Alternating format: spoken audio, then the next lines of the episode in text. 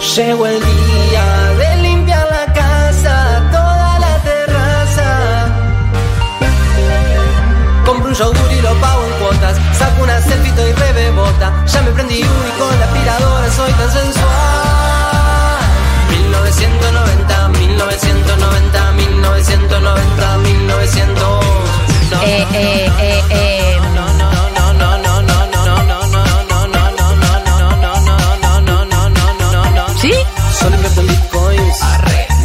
Terreno. ¿Qué país estable? 1990. Me suena en línea. Vuelve el tiro bajo. Día productivo. 1990. Hola, chiquis. Bitcoins. Me compro un terreno. ¿Qué país estable? 1990. Me suena en línea. Vuelve el tiro bajo. Día productivo. 1990. Che, guiño, guiño.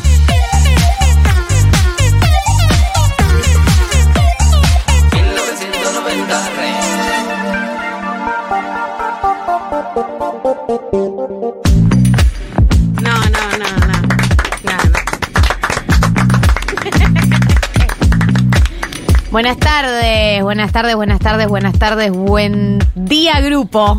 Estoy ya disociando. Qué poco duró. ¿Por qué se me cierra la sesión de WhatsApp, hijos de puta? Ah. sé ¿Qué que está son pasando? ustedes. A mí me pasó No. también, pero yo no te cerré. Te estás cerrando sola. De vuelta, el multimedio meta contra nosotros. No quieren que se sepa toda la verdad. Y sí, Sí. y la vamos a decir, porque hoy llegamos con los puños llenos de verdades. Bienvenidos a 1990, la edición de este 9 de septiembre. Mi nombre es Galia Moldavsky y estoy acompañada por Martínez Lipsuk y Leila Bechara. ¡Wow! ¡Qué buena! ¡Wow! ¡Wow! Bien. Es como. Hola. Buen día. En los 90 estaríamos de merca, pero en realidad estamos cansados. No, Sí. pará, pará. En lo- en- en Que vos los- no puedas comprarla. En los 2010 es que tenemos cinco trabajos y estamos todos cansados. ¿2010? O sea, en los 2020. 2020. Bueno, en la década, no sé. ¿Ves? ya se quedó. ¿Cómo, se le mi llama teoría. esta década, la, la década ¿Los del 20s? 2020? Los locos 20s. 20s. Uy, los nuevos Los 20 locos. Los nuevos 20 Me gustan los nuevos 20 Los nuevos 20. Y sí, porque 1920. Sí, igual 2020. también 1820 y No, pero bueno. 1720, digamos. Es la, la previa al fascismo.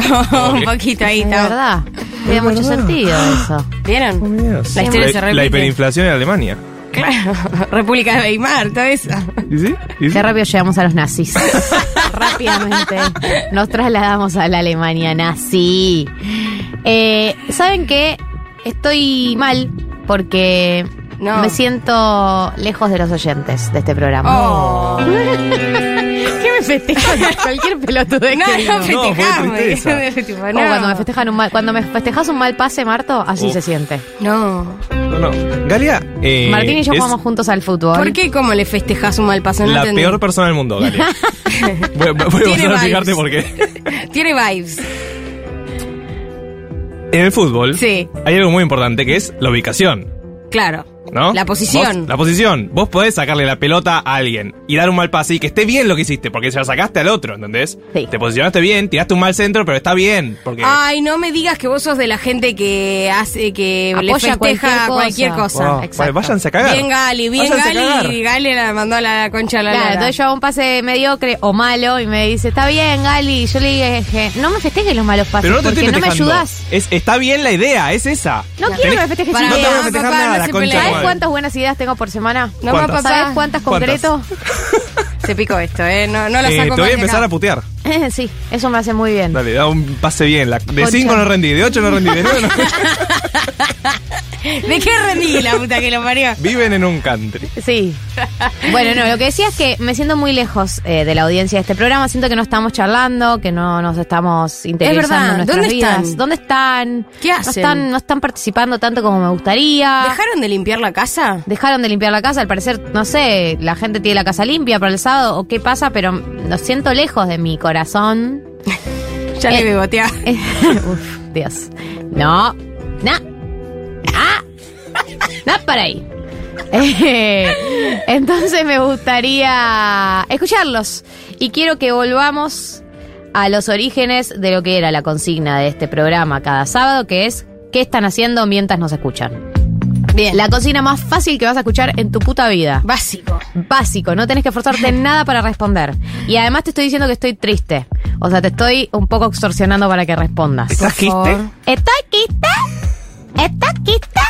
¿Hablamos Sí. de Emilia Mernes? No. Sí, estamos. Ah, o sea, estamos hablando de ella en este momento Claro. la imitamos. Ok, pero a- abrimos la ventana decís. esa.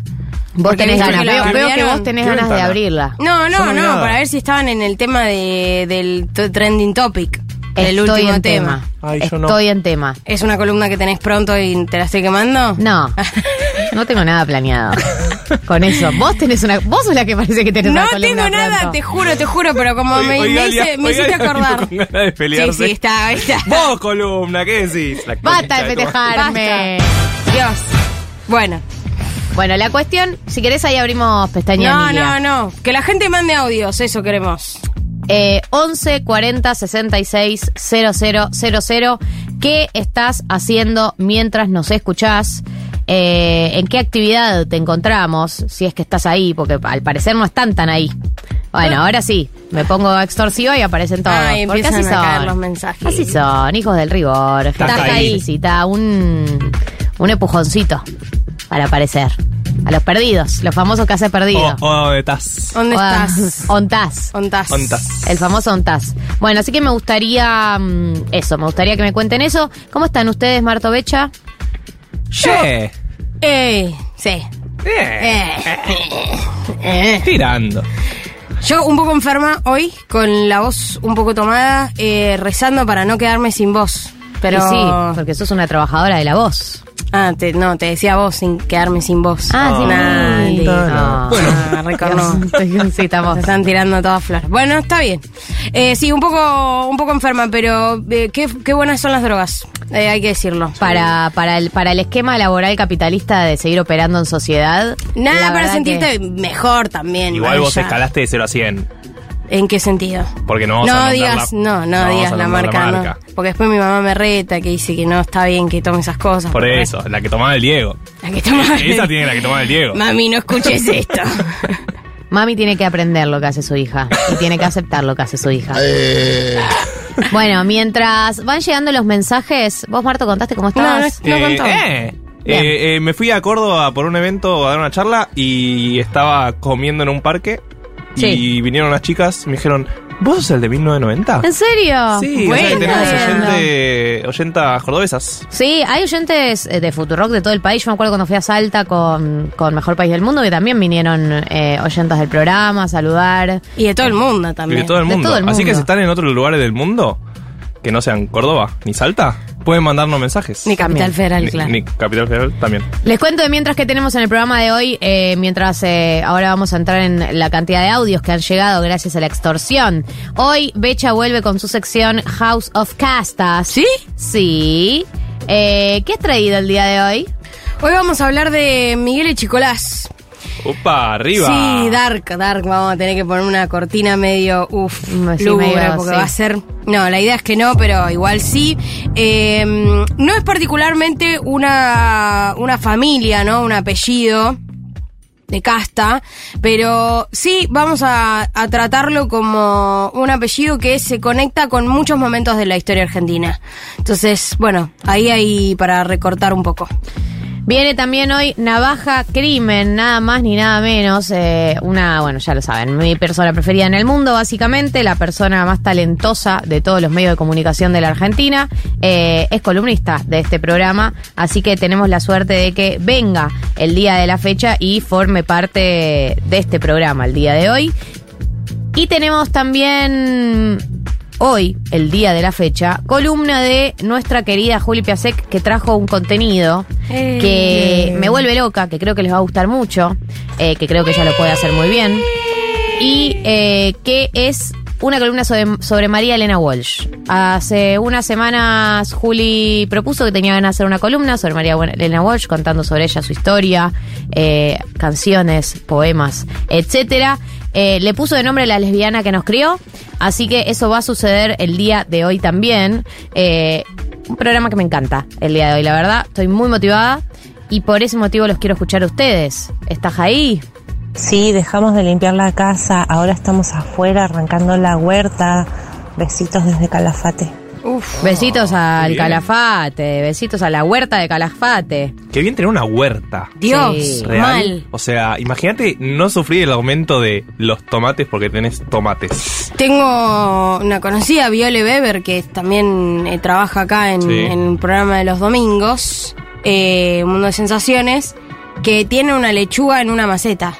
O sea, dentro de la casa. Increíble. ¿Se puede hacer eso? Y la va podando y le va dando más lechuga. Me Es increíble. jodiendo, pero, o sea, ubico huerta, pero en una maceta. Tres porteños Sí, sí, sí. conocen. No, que yo entiendo que, que tengas una planta de lechuga en plan huerta. No sabía que la gente lo tenía en plan maceta. Sí, Bueno, la, y, pero sí, puede Es crecer. conceptualmente lo mismo, entiendo. Yo he Claro, tenido albahaca y menta, pero voy a hacer una denuncia muy fuerte. No, ¿qué? Eh, no sobreviven ni un poco de frío, hermana. Y son medias, Eh. son medias virgin. O sea, todo No se bien. la bancan. o sea, aguante el medio ambiente, pero. Menos mal que lo decís, Marto. Pero, hermana, un poquito de frío, o sea. Te van a cancelar. Un poquito, boludo. tenés que aguantar. Un poquito, hermana. Hoy Navaja Crimen quería aclarar, porque no lo dije antes, trae Celebrity Deathmatch. Celebrity Deathmatch, el programa de MTV, el famoso programa de MTV. Flor Fresa grita, grita. Flor Fresa. Eh, así que eso también, nada, quería aclararlo porque no lo había dejado dicho. Hola.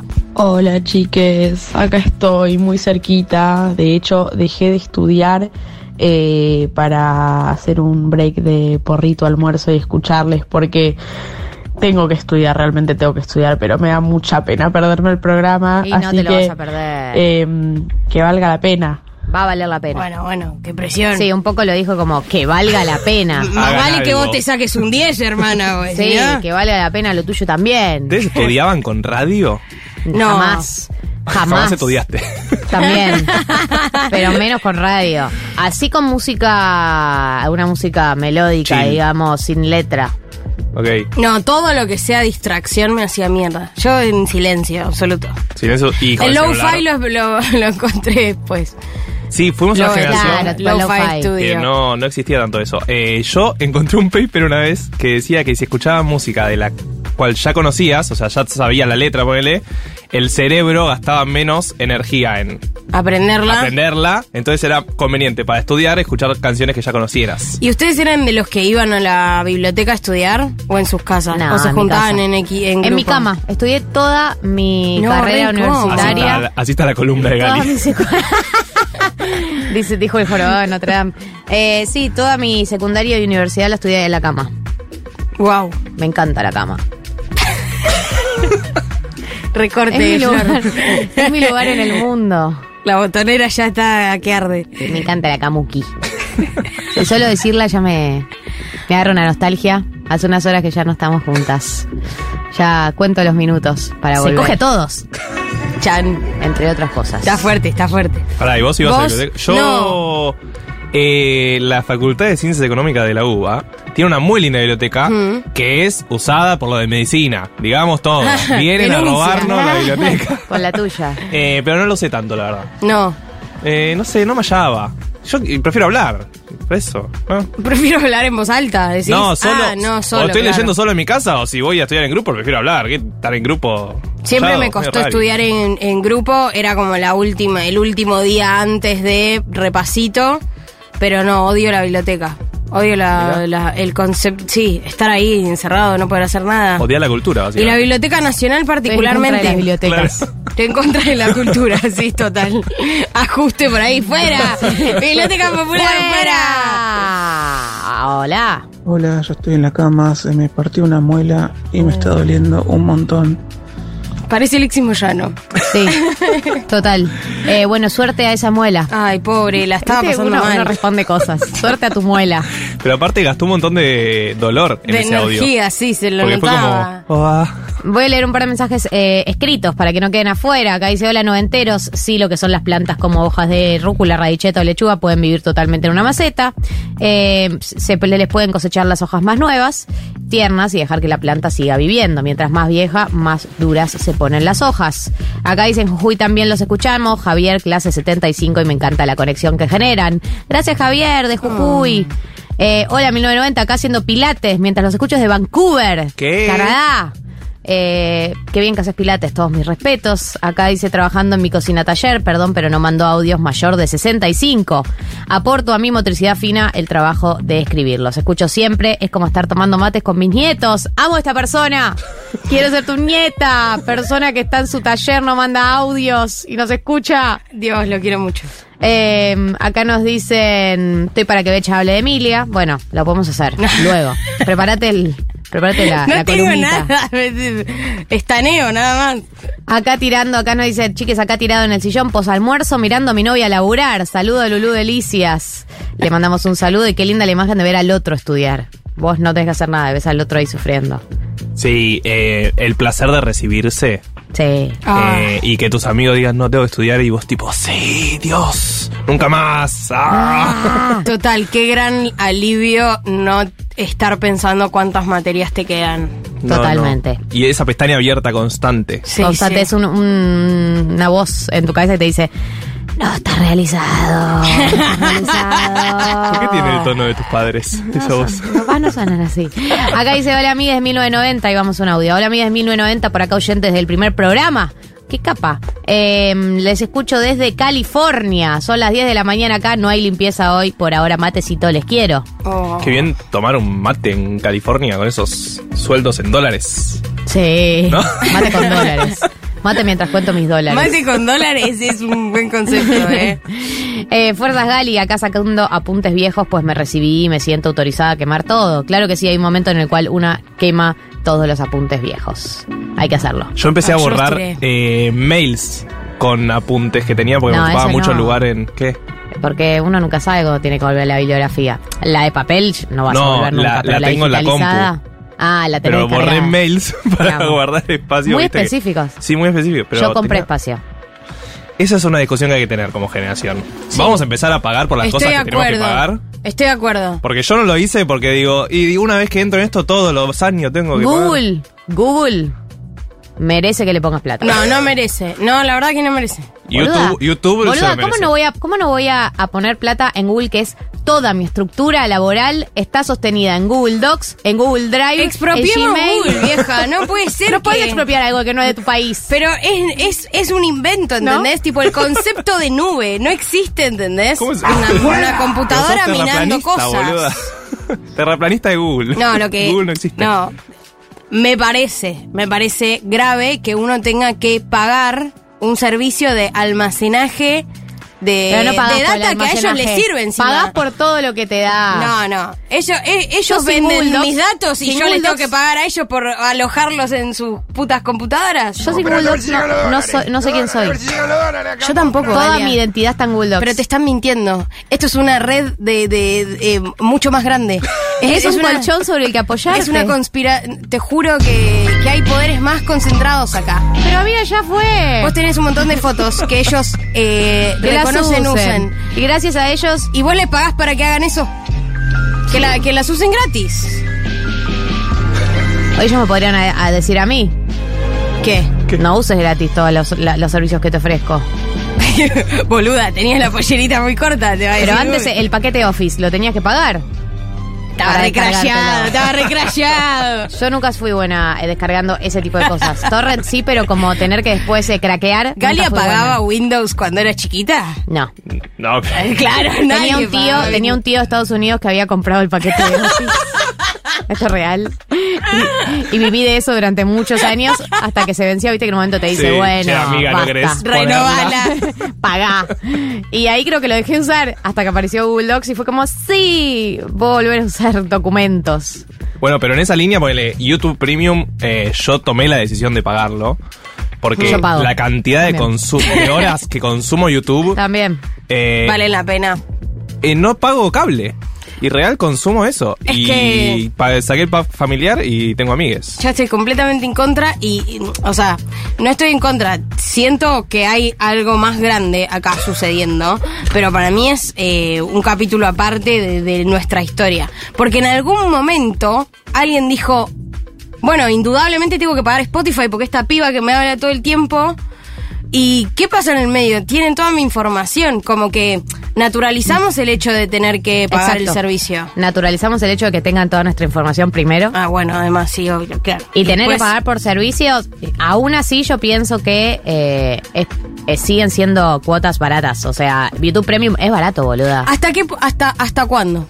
Hasta que ya no lo sea. ¿Y barato Hasta para que- quién? Porque los que crean Para un latinoamericano, para un latinoamericano como yo, eh, calculando el porcentaje que representa de tu sueldo, es barato. Sí, pero la cantidad de gente que le hace contenido menos de mil pesos, gratuitamente a. YouTube. Menos de mil pesos. Claro, pero YouTube concentra, o sea, se queda con toda la guita y le paga muy poco a los creadores de contenido en ese. en- digo, hay una relación desigual en la que todos le pagamos a YouTube para usar la plataforma y YouTube no le paga a nadie. Exacto. Sí, para justo YouTube. Pero YouTube también fue la plataforma. Spotify, Pero también Insta, se generó ese vínculo porque YouTube fue la plataforma que le permitió a muchísima gente llegar a una, a una audiencia muchísimo más grande que antes no tenía ni cómo chota hacerlo. Pero no hay ninguna plataforma que, que, le le cobran. com- que le compita. Digo, puede poner el precio que se le cante el choto. Sí, pero no pone ese precio. No, sabemos. No digo, cuáles para son YouTube los costos Premium. reales. Estoy hablando, estoy hablando de YouTube Premium.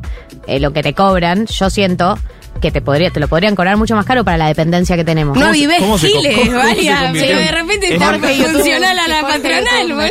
Un análisis de costos de YouTube Premium, es un paper esto. Escuchá YouTube. Galia dice que pagamos poco el servicio.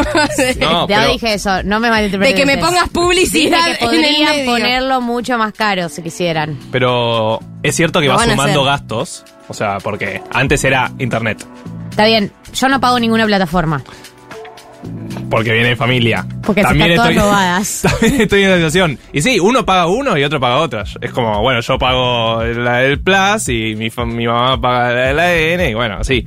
Eh, pero real, hay cosas que siento que no pagamos porque nos criamos con que no hay que pagar. Por ejemplo, medios. No, perdón, perdón. Es- no, esta conversación está llena de liberales. ¿Qué pasó? De no, repente boluda, quieren pagarle a No, yo no todo el digo mundo? pagarle a los medios, pero digo, yo consumo un montón de Futurock, ¿entendés? O consumo un montón de Cenital. Y real, hace 10 años, era impensado que yo solo. eh, no, no solo consumiera, sino también les pagara a esos medios por consumirlos. Los digitales, digo. Y hoy en día yo digo, che, esta gente hace cosas muy buenas. Voy a darle mi cerveza mensual. Ni siquiera te estoy diciendo que le voy a dar un Bueno, pero de guita. ahí eh, no, está bien, para Es mí es como otra discusión obvio, porque, porque la es- plataforma que lo sostiene a Futurock es eh, autogest- autogestiva, digamos. Sí. Auto- pero en, en otros medios el problema es que la plataforma aparece como el gran mediador, ¿entendés? No es Mañeto dueño de Clarín y de las... Es, es YouTube. ¿Quién es YouTube? Sí, Jorge pero bueno. YouTube. ¿Estamos de acuerdo? No sé cuánto le cambia a mis 800 pesos a YouTube. Y la No, mi calidad de vida es muy superior. Por eso decía que para mí es como una cosa más grande que sucede. O sea, Sí, sí, hay sí. una- el vínculo entre producto, servicio, data, información y qué tan dispuestos estamos a que, a- a- a que todo eso esté bastante monopolizado, digamos. No, y, y son una discusiones plataforma. distintas la del usuario que la del creador de contenido.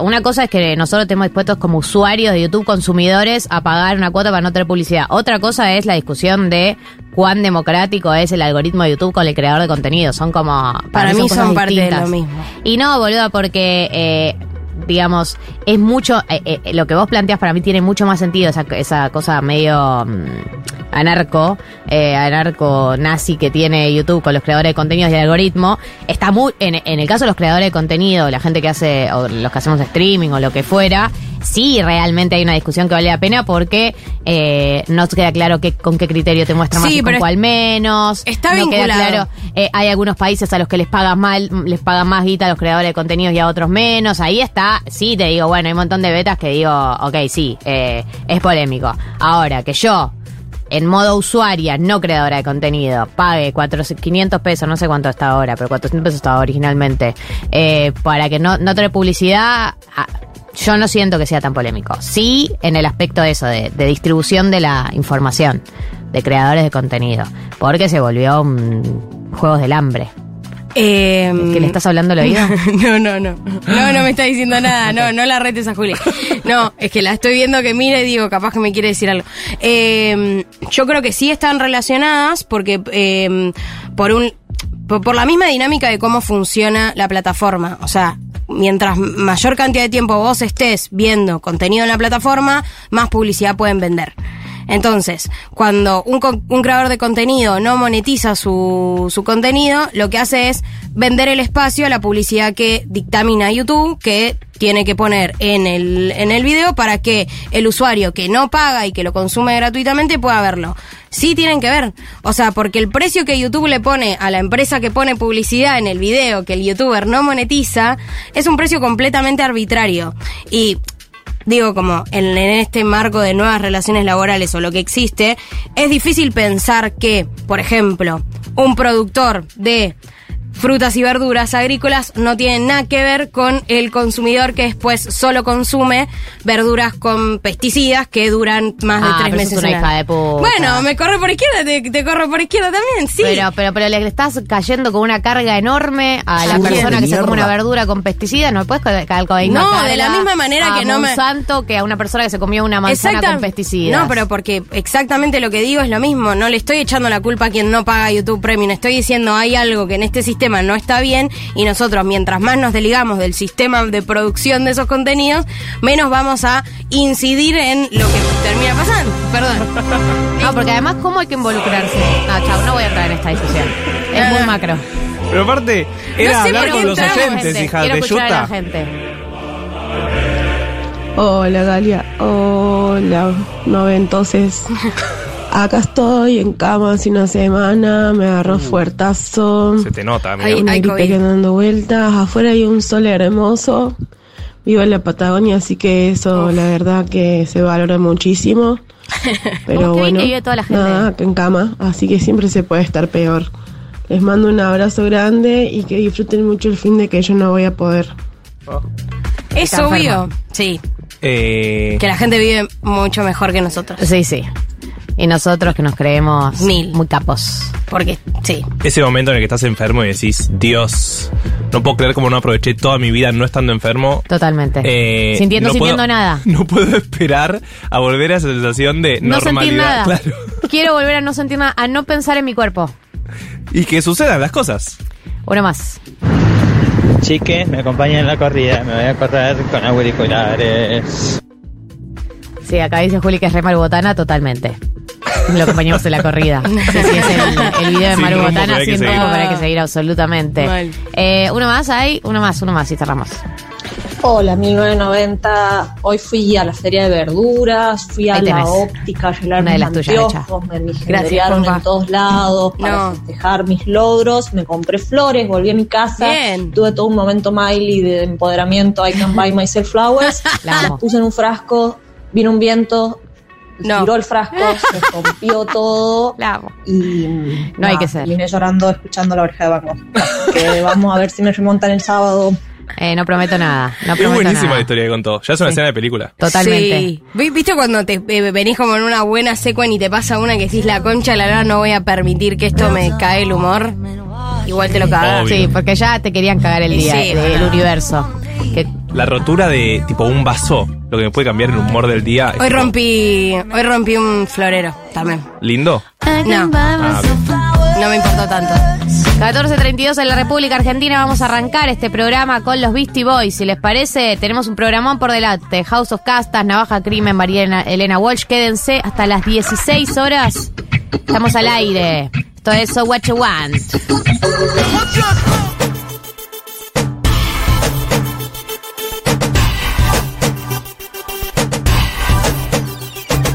¿Sí? ¿Sí?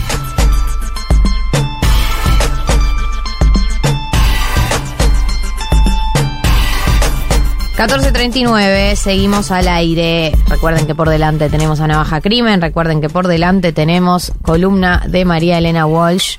Pero ahora vamos a meternos en una temática muy eh, de esta época, a pesar de que no parezca. Sí, porque es rarísimo decir Echecolats, eh, de- temática de esta época, pero es temática de esta época. Así que, Becha, podés oficialmente darle comienzo al House of Castas. El House of Castas de hoy es particular porque mm, confieso que costó mucho tratar de pensar desde dónde tocar el tema de la dictadura eh, para hablar un poco, bueno, sobre los eventos negacionistas de los últimos días. Apologistas. Y- sí. es Yo un ya no digo más negacionismo. Sí, ¿es apologismo? Y sí. O reivindicación. ¿Cuál es la palabra? Yo leo apologismo, porque le decís negacionismo. Ay, y suena te re dicen- raro, sí. No, y te dicen, claro, sí, sí. Sí, total. Sí, sí, es eso, es, es exactamente lo que estábamos buscando. Eh, los dos demonios. Bueno, todo, todo, todo muy cringe, eh, creo que nos ahí hay que, hay que hacer. Pero bueno, hablemos de apologismo, por ejemplo, Sí. apologismo de la última dictadura militar. Entonces la pregunta era desde dónde, desde dónde, desde qué apellido, desde qué casa tocamos este tema. Eh, y apareció en el medio Checolás, principalmente vamos a profundizar un poco, ¿no? Eh, porque tiene y tuvo vínculos con Victoria Ruella- Villarruel, pero porque además la historia de Checolás, de Miguel Checolás, toca un poco también muchos apellidos y, y distintas pestañas, ventanas dentro de lo que es eh, la historia reciente de, de la Argentina. Eh, una aclaración, un disclaimer antes de todo. No se sabe nada de la vida de Chicolás antes de ser milico. Antes eh, de 1976 encontré nada, casi nada de información. Y esto es algo que pasa con casi todos los milicos. Que uno no sabe mucho su historia, de, de dónde vienen. Videla como una locura, eh, porque fue muy contado. Pero del resto, muy poco. Entonces, lo que sabemos es que Miguel Echecolás nació un día del trabajador, un primero de mayo de 1929, en Azul, en la provincia de Buenos Aires, y el siguiente dato inmediato que tenemos es 1976, cuando se hace cargo de la Dirección General de Investigaciones de la Policía Bonaerense. Uno dice, bueno, total. Bueno, ya con ese nombre eh, nos va a dar señales de lo que va a estar haciendo Miguel Echecolás durante la última dictadura militar. Va a ocupar ese cargo hasta el 79, cuando se va a retirar, eh, después de 30 años de ejercicio. Durante la última dictadura militar, eh, Echecolás va a tener un rol fundamental, principalmente para aquellos que no lo saben tanto, en todo el país hubo más de 800 centros clandestinos, en la provincia de Buenos Aires hubo 60 centros clandestinos de detención. Y Miguel Echecolás va a ser el que dirija el circuito Camps. Circuito Camps es la forma en la que se eh, organizaban 29 centros clandestinos de la provincia de Buenos Aires que tenían, y se llamaba así, se le decía circuito, porque la gracia era que los detenidos iban y venían de cada uno de esos centros sin una lógica o un modus operandi claro. O sea, los repartían por todos lados, parte de la tortura y del sistema que había diagramado Echecolás con Ramón Camps. Acá pongo el primer punto. Ramón Camps eh, va a ser el jefe de la policía de la provincia de Buenos Aires durante ese periodo. Y es uno de los eh, condenados en 1986 por el juicio a las juntas eh, militares, uno de los primeros, pero después con las leyes de, de obediencia de vida va a salir en libertad eh, y eh, va a fallecer libre en 1999. ¿Ustedes de qué años son? 95. 94. Yo. 94, dije 94, ¿no? Recién no dije 99. 99. No, dijiste. 94, perdón. Ramón Camps, Ramón Camps muere libre en 1994 y, y hago un poco hincapié en esa fecha porque me parece que es algo muy de nuestra generación, de que empezamos a ver a los milicos muertos en cana, ¿no? Eh, Y me parece que eso es, es, es A los importante. milicos en cana y a los milicos muertos en cana. Y a los Hubo milicos- una, una tanda de milicos que los juicios se hicieron durante nuestra Total. vida útil. digamos. Bueno. Muchos juicios que se ejecutaron. eh, El de década es uno. 90, 2000. Claro, 2000. Después del, de, de la derogación de las leyes de, de indultos, en el 2003 empiezan nuevamente los juicios de lesa humanidad y es ahí donde nosotros empezamos a eh, ser testigos de todos estos milicos que, que van a, a ser condenados. Bueno, en mil, eh, 1976 Echicolás va a estar a cargo de uno de los operativos más importantes, o por lo menos que yo tengo registro en mi historia, que es la Noche de los Lápices. Este operativo fue coordinado por la Jefatura de la Policía y por el Batallón de Inteligencia 601. Eh, no tengo que detenerme demasiado en la Noche de los Lápices, pero es uno de los dos hitos fundamentales que, que van a servir para posteriormente condenar a Echecolás.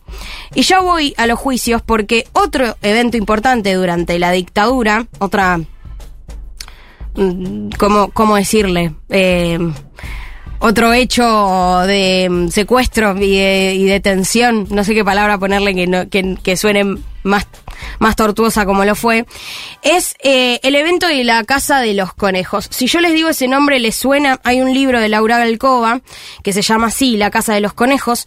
Era el nombre que tenía eh, una casa ubicada eh, en La Plata. En noviembre del 76, en esa casa funcionaba, eh, entre comillas, eh, una casa que vendía escabeche de conejo, porque era un criadero de conejos.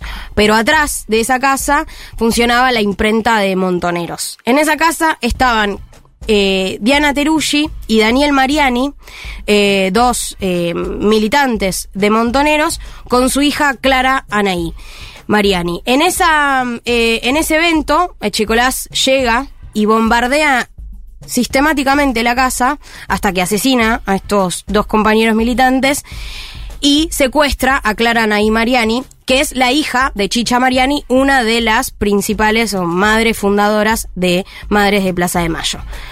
Estamos ubicados, ¿no? Como distintos apellidos, Ramón Camps, Circuito Camps, mm, Chicha Mariani y Madres de Plaza de Mayo. Noche de los lápices. En 1979 Miguel Echecolás dice, chicos, yo me cansé de torturar gente, me voy a la mierda y se muda a Brasil con su familia y empieza a hacer eh, seguridad privada de Bunge y Born. Me suena a algún lado. Mira. Me, me suena. Tu cara me suena. Eh, Bunge y Born es una de las compañías más importantes de la Argentina de todo el siglo XX. De hecho, por ejemplo, si les digo Molinos Río de la Plata, les suena también, compramos toda la comida a ellos. Bueno, pertenece, es una de las empresas que pertenece a esta compañía de Bungenborg. Bungenborg en el 1974 va a sufrir eh, los hermanos Bunge, perdón, los hermanos Bor, Jorge y, Juan, van a sufrir un secuestro por parte de montoneros. El secuestro que cuenta María O'Donnell en su último libro, Born Inquieto, que habla sobre las negociaciones que tuvieron, la, que tuvo la compañía con eh, Quieto, que era el, eh, el montonero que estaba a cargo de las negociaciones. Y esto es un dato interesante, porque ese secuestro fue el más caro de la historia argentina, se pagó 60, mi- 60 millones de dólares por ese secuestro. Y lo interesante que cuenta María O'Donnell es que en ese momento Montoneros había roto con el peronismo y se financiaba principalmente por los secuestros de multimillonarios, extorsionándolos. Parte de esa plata que recaudaron por este secuestro permitió la contraofensiva o financió la contraofensiva y casi toda la formación de montoneros en Cuba, como para tener en cuenta eh, eh, esos datos. En mil, él queda, queda en Brasil, se dedica a la seguridad privada de Checolas con su familia y en 1986 lo citan desde la justicia, ¿no? Vuel- Vuelta a la democracia, juicio a las juntas, lo citan a Echecolas y ahí es donde la justicia lo condena a 23 años de prisión. Pero ¿qué pasa? Llegan las, las leyes de obediencia de vida y punto final. Y en el 87, la Corte Suprema libera a Echecolás. Desde el 87 hasta el 2006, 2003, aproximadamente 2003, 2004 creo que es la primera vez que entra en Cana, eh, él está libre. Y se va a pasear por casi todos los medios de comunicación contando su versión de la historia. Tanto así que en el 97 publica un libro que se llama La otra campana del nunca más. Si no nos suena conocido esto, eh, es maravilloso. Y en ese libro él escribe, y cito, Nunca tuve, ni pensé, ni me acomplejó culpa alguna. ¿Por haber matado? Fui ejecutor de la ley hecha por hombres. Fui guardador de preceptos divinos. Por ambos fundamentos volvería a serlo. Hannah Arendt, ¿no? La, la banalidad del mal cumplió un rol en una maquinaria. Dios. Piel de gallina. Eh, en 2003 se derogan las leyes de punto final y obediencia de vida y Echecolás va a tener que cumplir la condena que se le había sentenciado en el 86, ¿no? Eh, se levantan esas leyes, entonces dicen, che, vos tenías una condena, ¿Te acordás? ¿te acordás de esto? ¿Y qué pasa? ¿Qué ¿Va, A ir pasa? a- ¿Va a ir en cana? Ay. Por supuesto que no. Oh. Por supuesto que No va a cumplir la condena en su casa, Obvio, porque la eh, verdad que en Mar del Plata, un viejito, en la el verdad. bosque Peralta del Ramos. Hay que, ¿Quién hay que, hay que pensar, hay que pensar en, las condiciones de Checolás. Eh, por sí, favor, le pido a la gente. Eh, va a estar eh, va a estar muy tranquilo en su casa eh, en Mar del Plata y en el medio de, de uno de los juicios que tenían que ver justamente con el caso de Chicha Mariani y de la y de Clara Naí, su, su sobrina, eh, su perdón, su nieta, eh, lo, lo van a mm, Van a su casa a, a citarlo ante la justicia y lo que pasa es que Checolás sale con un rifle. Ay, estaba pensando eso. Iba a decirlo como en joda, no me diga que salió con una escopeta. Sí, salió con Literalmente. Literalmente los amenazó con una escopeta y a partir de ese punto es que logran que la justicia le revoque la prisión domiciliaria Y. y, en el 2006 él eh, va a volver a, la cárcel mientras suceden todos los otros juicios de todas las causas que tenían que ver con todos los centros de, de detención clandestinos que había dirigido Checolás durante ese momento. Ahora, llega el momento creo para mí más triste de la democracia argentina, que es justamente cuando eh, durante el 2006, que, a- que arranca el juicio eh, por, por la causa de, de, la, de la chacha, si no me equivoco, de la cacha, que es eh, uno de, de los juicios más importantes que, que va a tener que enfrentar Echecolás, aparece Julio López, quien va a ser uno de los principales testimonios que va a ayudar a que la condena se efectúe y efectivamente ese fallo le dé a Chicolás su primera condena eh, por delitos de lesa humanidad, así caratulado. El día que se va a leer esa condena, Julio López desaparece. No, no. Es, es realmente postdictadura, postdictadura, Dios. La desaparición de Jorge Julio López, uno de los eventos más escalofriantes quizás eh, postdictadura, sin dudas. Para, para los que ya, los que no vimos la dictadura conciencia, eso es como que te, te hace, te traslada, ¿no? Como a Automáticamente. ese nivel de escalofríos. Bueno, y lo- los invito a que vean las declaraciones de Julio López en ese, en ese juicio, pero mucho antes de, de afrontar el juicio, Chicolás empieza a diseñar la estrategia defensiva y entre eh, los cuadernos y, y- y- y los registros que, que, que, que se encontraron de Chicolás justamente mucho tiempo después, por la causa de Julio López, donde investigan en su casa y allanan su casa, encuentran diferentes anotaciones. En esos cuadernos, donde él estaba diseñando la estrategia de defensa de ese juicio, aparece el nombre de Victoria Villarruel y Cecilia Pando. ¿Quiénes?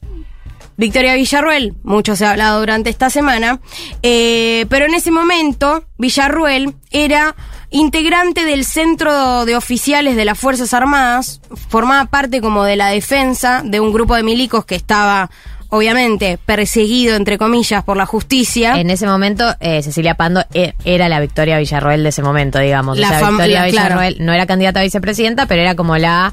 eh, La cara visible. La cara visible, impune, abiertamente defensora de eh, milicos. En, en las organizaciones que, que, que formaban Victoria Villarruel y Cecilia Pando tenían una mesa de articulación con este grupo de milicos y se ayudaban mutuamente en todos estos casos. Entonces, por eso aparece el vínculo, además de que la familia de Villarruel también era milica, aparece una conexión con Echecolás. Eh, Muchos años después, Cecilia Pando y, y Victoria Villarruel se van a pelear. Cecilia Pando la acusa de zurda a Victoria Villarruel. Es increíble, Es- esa, esa interna. Es, es maravilloso, pero eso sucede. De hecho, el marido de Cecilia Pando es uno de los principales eh, acusatorios de, de Victoria Villarruel por, por zurda, por haber aminorado, digamos, su, su discurso de apología a la, a la dictadura, como dice, bueno, no es tan de derecha como debería Debería ser más apologista. debería ser más apologista.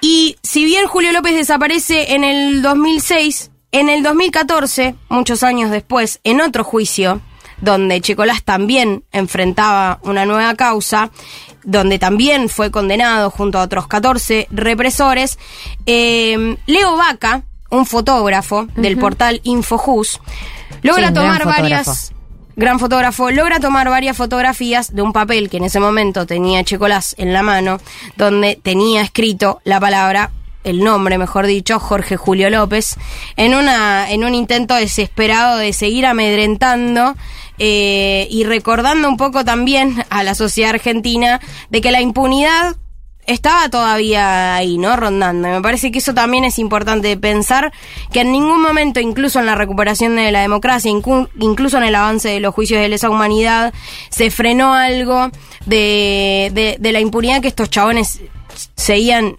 sosteniendo eh, y teniendo, mejor dicho. En el 2016, la hija de Checolás fue autorizada por la justicia a deshacerse de su apellido. Eh, en ese momento, en, en agosto del 2017, mejor dicho, fue el año del 2 por 1 eh, aparece una organización que se va a llamar Historias Desobedientes, que es una agrupación que va a estar conformada por hijas, hijos de y, mi- y familiares de milicos, de, de, mm, de personal de, la, de las Fuerzas Armadas, un poco como para hacer eh, fuerza en el pedido de, de- de la revocación del, del 2 por 1 eh, y Mariana Dopaso, que, cuyo apellido, ex apellido era Echecolás, cuenta y da una entrevista muy buena en el canal Encuentro, eh, que también te deja la piel de gallina. Yo haciendo esta columna chicos lloré muchísimo, así que ahora ya estoy drenada. Eh, pero empieza a hablar un poco de su padre, dice que no hablaba con ellos, que no les dirigía la palabra, que cagaba palos a su madre, por supuesto también, nada, nada sorprendente. Pero que el chabón llegaba de los centros de tortura y que se iba a comer a la cama y que no les hablaban todo el día y solamente puteaba a la madre, la amenazaba con que les iba a pegar un tiro si no hacía lo que la, madre intentando huir varias veces.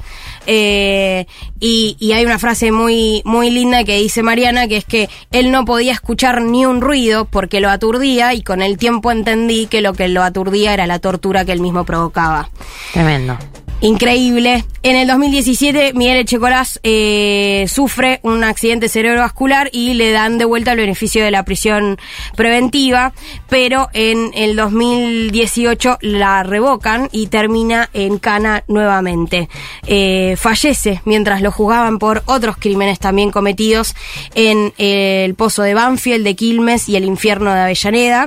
Y en esos campos de concentración en esos centros eh, y en esos eh, en ese juicio específico eh, que lo tenía Checolás como, como acusado en el banquillo fueron donde ocurrió la, la tortura y la represión que sufrieron los chicos de la noche de los lápices. Como para que haya un circuito Tremendo. que termina. Miguel Echecolás murió en Cana, nosotros lo vimos morir en Cana.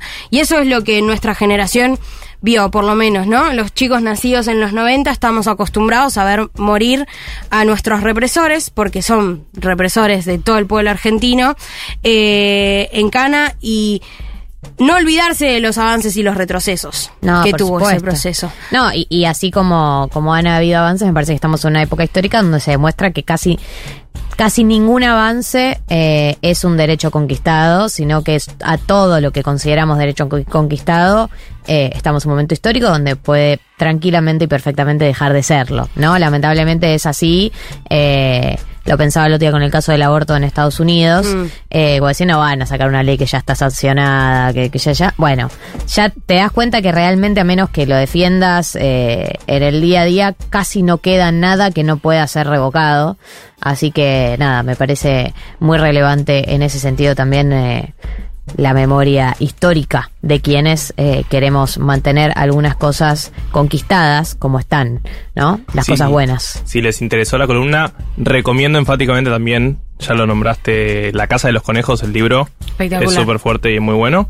Y la entrevista en encuentro también a Mariana. Mariana Paso, sí. Eh, que también es fuertísima porque cuenta esto que vos decías de la violencia con la que se convivía en ese hogar. No sorprende a nadie, ¿no? Porque obviamente eh, aparenta ser un personaje siniestro, pero bueno, que cuente la propia hija lo que vivían, súper fuerte. Muchas gracias, Becha, la verdad, la rompiste con tu investigación. Perdón por el bajón. No, está bien. es- Pero bueno, a donde vayan nos iremos a buscar y todas esas cosas. que así es, claro que sí.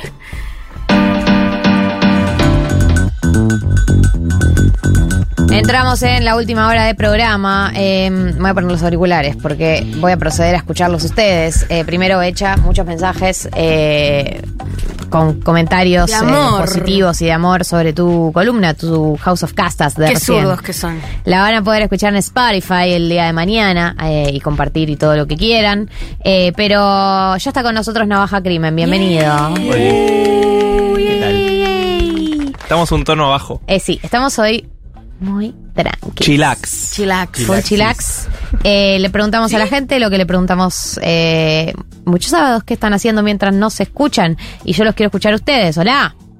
Hola, acá oyenta de 36 años, o sea que realmente no aplico a 1990. Sí, aplicás. Les escucho ¿Qué desde es? cemento, desde siempre, me encanta y ahora estoy esperando a un amigo gasista que viene a arreglarme la estufa. No hay nada mejor que, tener, un amigo gasista, matriculado. Si quieren paso el contacto y todo. Sí, sí quiero. Por favor. Sí quiero. Eh, eh, chicos, chicas, chiques, pueden escuchar. eh, re- de hecho, el, el grueso de los mensajes dicen esto: no soy 1990, pero. O sea que ya a esta altura es es 1990 los que hacemos el aire, pero la gente que escucha no. Así que realmente el, el oyente recién tenía 65 años, no Claro. la del audio. Mandó un mensaje antes. La única regla es que acá se siente gente de los Eh, 90. Eh, Ni siquiera. Ah. ya flexibilizamos. tanto, ya flexibiliza. Claro. Era lo- claro, era la formación originaria. Claro, bien, Pero bien. ahora nos flexibilizamos. Hola. Ay, por favor, Galia.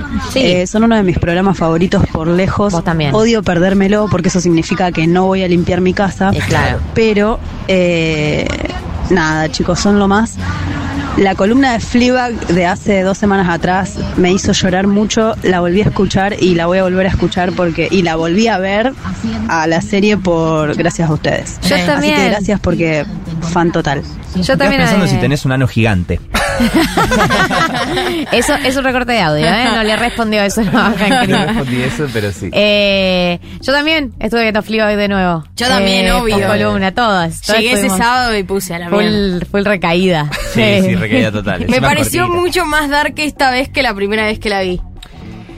Porque está más en contacto con la muerte. Porque estaba recontra sugestionada por la, la lectura. No, pero para la primera temporada es muy dark. Pero te das cuenta tarde que es No, dark. Te claro, como que yo la vi en pandemia. Ay, qué graciosa, Claro. es muy ácida, ja, ja, ja.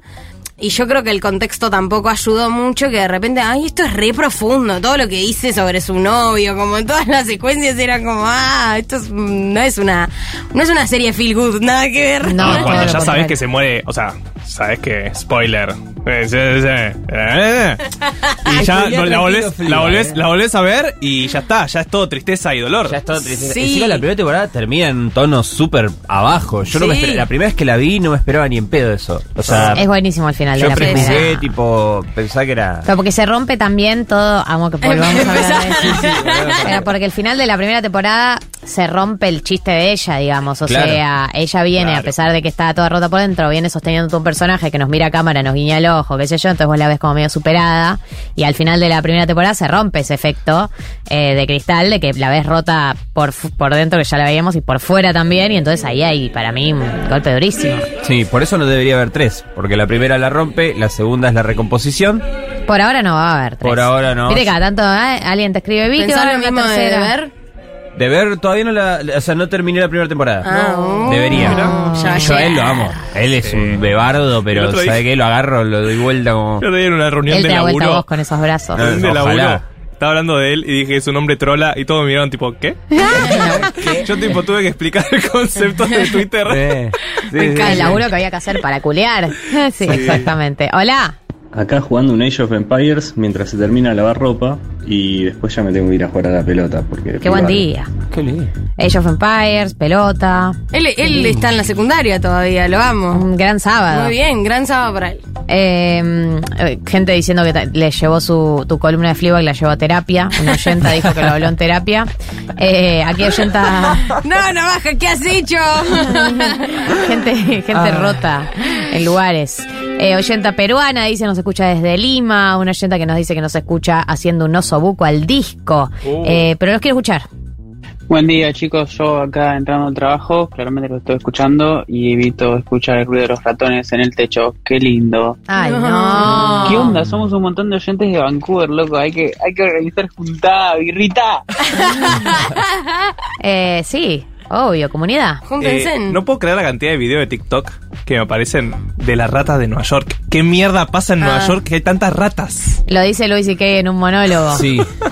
eh, que Nueva York es un gran tacho de basura, como que es un que dice que es muy bueno, se me luego muy uh, uh, incorrecto, eh, entre otras cosas, pero que él dice esto de que él eh, a veces tira un papel a la calle, como que viste que te comes un chicle y, y dejas el papel tirado, o cosa que ya ninguno de nosotros probablemente haga, pero que en una época era algo que se hacía, Sí. la de dejar el papel tirado, y que dice que se sintió mal y después piensa, esto es literalmente un gran tacho de basura. O sea, que estoy, estoy sumando un papel a un gran tacho de basura que es Nueva York. Sí, es muy bueno el chiste. Sí, ni hablar. Que si yo lo cuento no es tan gracioso. No, no, no. Amiga, amiga, estuvo bien. Tranqui. Tranquila. Degame. Edo contar chistes. Hola.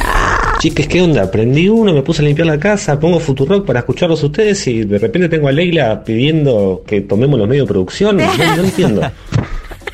Sí, sí, sí, sí. Ah, eh, camaradas. Camarada, Ay, van a que bloquear el llegó la hora. ese. Camarada youtuber. Es ahora. Camarada youtuber, na- navaja crimen. No, no vamos a entrar en el No, no, no. La no. tentación esta la llevo al... Abro la ventana y digo, no, hace frío. La cierro. Eh, hola.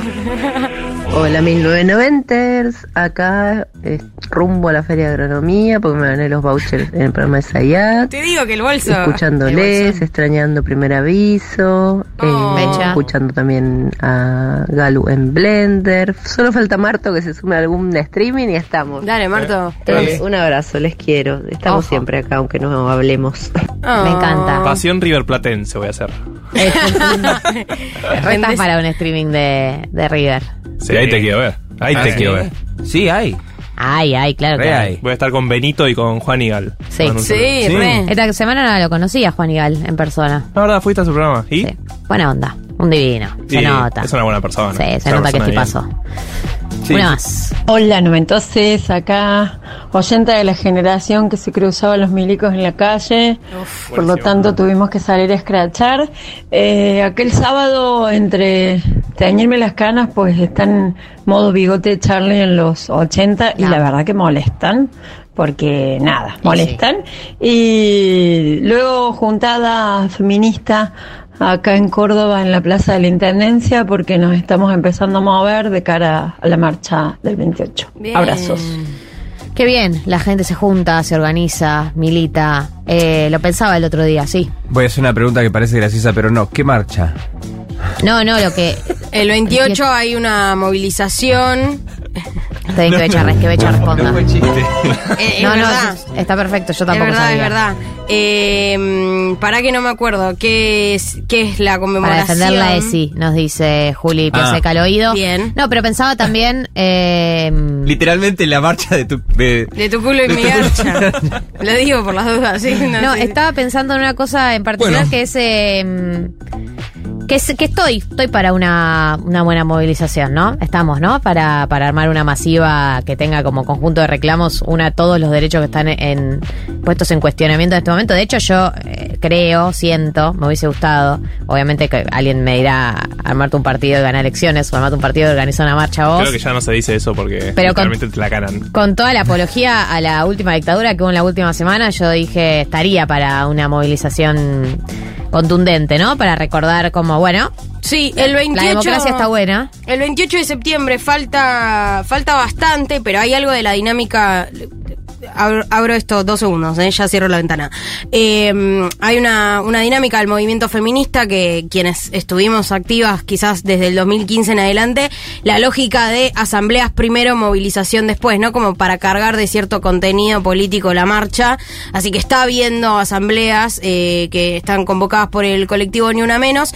El 28 de septiembre es la movilización eh, en defensa del aborto seguro y gratuito, de la educación sexual integral contra las derechas, el ajuste y el Fondo Monetario Internacional. Así que hay una agenda desde las 4 de la tarde en Plaza de Mayo. Si hay actives y, ves convocatoria, sumate, porque la idea es, eh, es ser muchas y muchas defendiendo, bueno, los derechos que conquistamos durante estos años, que no, que no fueron muchos, pero fueron muy importantes. Gracias, Becha, por la información. Gracias, Navaja, por la pregunta que nos permitió profundizar sobre lo que nadie sabía. Hola. Hola, mi 990ers. Este ruido que escuchan de fondo es mi lavarropas descargando, ya casi por centrifugar. Y yo, por supuesto, que limpiando con resaca. limpiando hasta las sillas, porque ¿qué más de personas de 1990 comprar esas sillas tipo EAMs? Ah. Las blancas, ¿vieron? Que Sif. pasas Sif, son un asco. Ah. Así que en esas. Creo Ay. que Juan, eh, nuestro amigo Juan Elman, eh, cayó en la tentación de comprar esas sillas baratas. Y creo que es lo peor que le puede pasar a un ser ¿Sabes humano. cuál es la Yo tengo esas. ¿Sabes cuál es la imagen más navideña del mundo? No. Una silla de plástico blanca rota. sí, con una pata rota. Con una pata rota o con el o con el asiento roto. Eso es o Navidad. con un tajo, no full rota, tipo un tajo que hace que todavía ande. O sin el un apoyabrazo. ¿viste? Cuando está roto el apoyabrazo y la puta madre. Igual no lo necesitabas, ¿viste? Pensar. Es- Es un tema las sillas. También no quiero abrir ventanas. Es un tema. Es el tema de la silla. Es un tema. Terrible. Aparte, es un tema de la silla, no quiero ver- Hola. Hoy, consigna, ¿qué opinas de las sillas? ¿Te cogerías usás? una silla? ¿Te coge- No, solo digo que cuando uno eh, se muda solo, ni bien me mudé sola, compré sillas de mierda, pero ahora que ya hace cinco años que vivo sola, tuve una, una iniciativa de comprar sillas mejores, de decir, Sí. como che, siendo que tengo cierta estabilidad económica, no muchísima, pero una edad y hace un tiempo que vivo sola y me mantengo como para dar un upgrade. Te Y ahí merecías. te das cuenta de que hay un abismo en como que están las sillas buenas, cómodas, son muy, muy caras. Y ahí empezás una especie de negociación con los lugares de sillas eh, de tipo. Esta que es más barata, ¿cuán mala es? Como que, oigás, como Sí, que sí, empezás igual. a decir, ay, no entiendo cuánto estoy cediendo en bajar un poco el precio.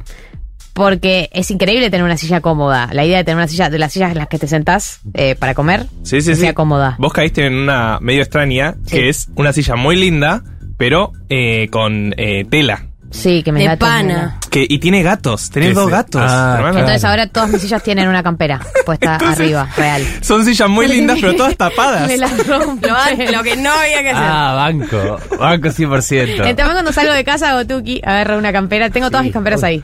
Una en cada una de las sillas. La bicicleta fija, la Ah. bicicleta fija es perchero. Agarre, me ¿Viste cómo voy. es? Una más, una más.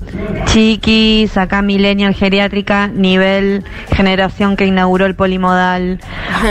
Toda la mañana llevé a los tres gatos que tengo al veterinario, se limpió, ahora pausa de mates y después a comprar una camisa para el laburo. Beso. Bueno. Hermoso programa. Gracias. Y gracias por, eh, por actualizarnos, por contarnos. Nos interesan sus días, genuinamente nos interesan sus días. Eh, perdón, estoy abriendo el drive porque me quedé sin batería en la computadora. Me gustó el concepto de millennial geriátrico. Sí, para sí. mí, el otro día hablaba con mis amigos de eso y armamos una sitcom porque para nosotros, para mí, eh, nosotros, los millennials, eh, vamos a estar desesperados por ir al geriátrico. O sea, va a ser un golazo. Tipo, Sí. va, va a haber cuatro millennials y uno le va a decir, no, chicos, mi familia me va a mandar un geriátrico y los otros lo van a mirar y tipo, ¿en serio te van a pagar? Eh, ¿Te lo van a pagar a vos? ¿En serio? ¿Cuál? Va a tener, tiene play ese, ¿no? Obvio. Sí. Ojalá. ¿A cuál vas vos? ¿A cuál vas vos? Vamos todos. No, me voy a uno cerca, ¿viste? Por Sí, las dudas. Pero qué, o sea, qué mejor que te encierren, ah, para un millennial que te encierren con tres amigos en un geriátrico, jugás a la play, Pensión completa. Hay una. ¿Edición completa? Eh, hubo en un momento donde se debatió mucho la de tipo con amigos, comprar una casa y irte a vivir al sur del modo claro. geriátrico. Sí, ese es el, mejor de los escenarios. La digamos, única casa que voy a tener para abajo, claro. Todo.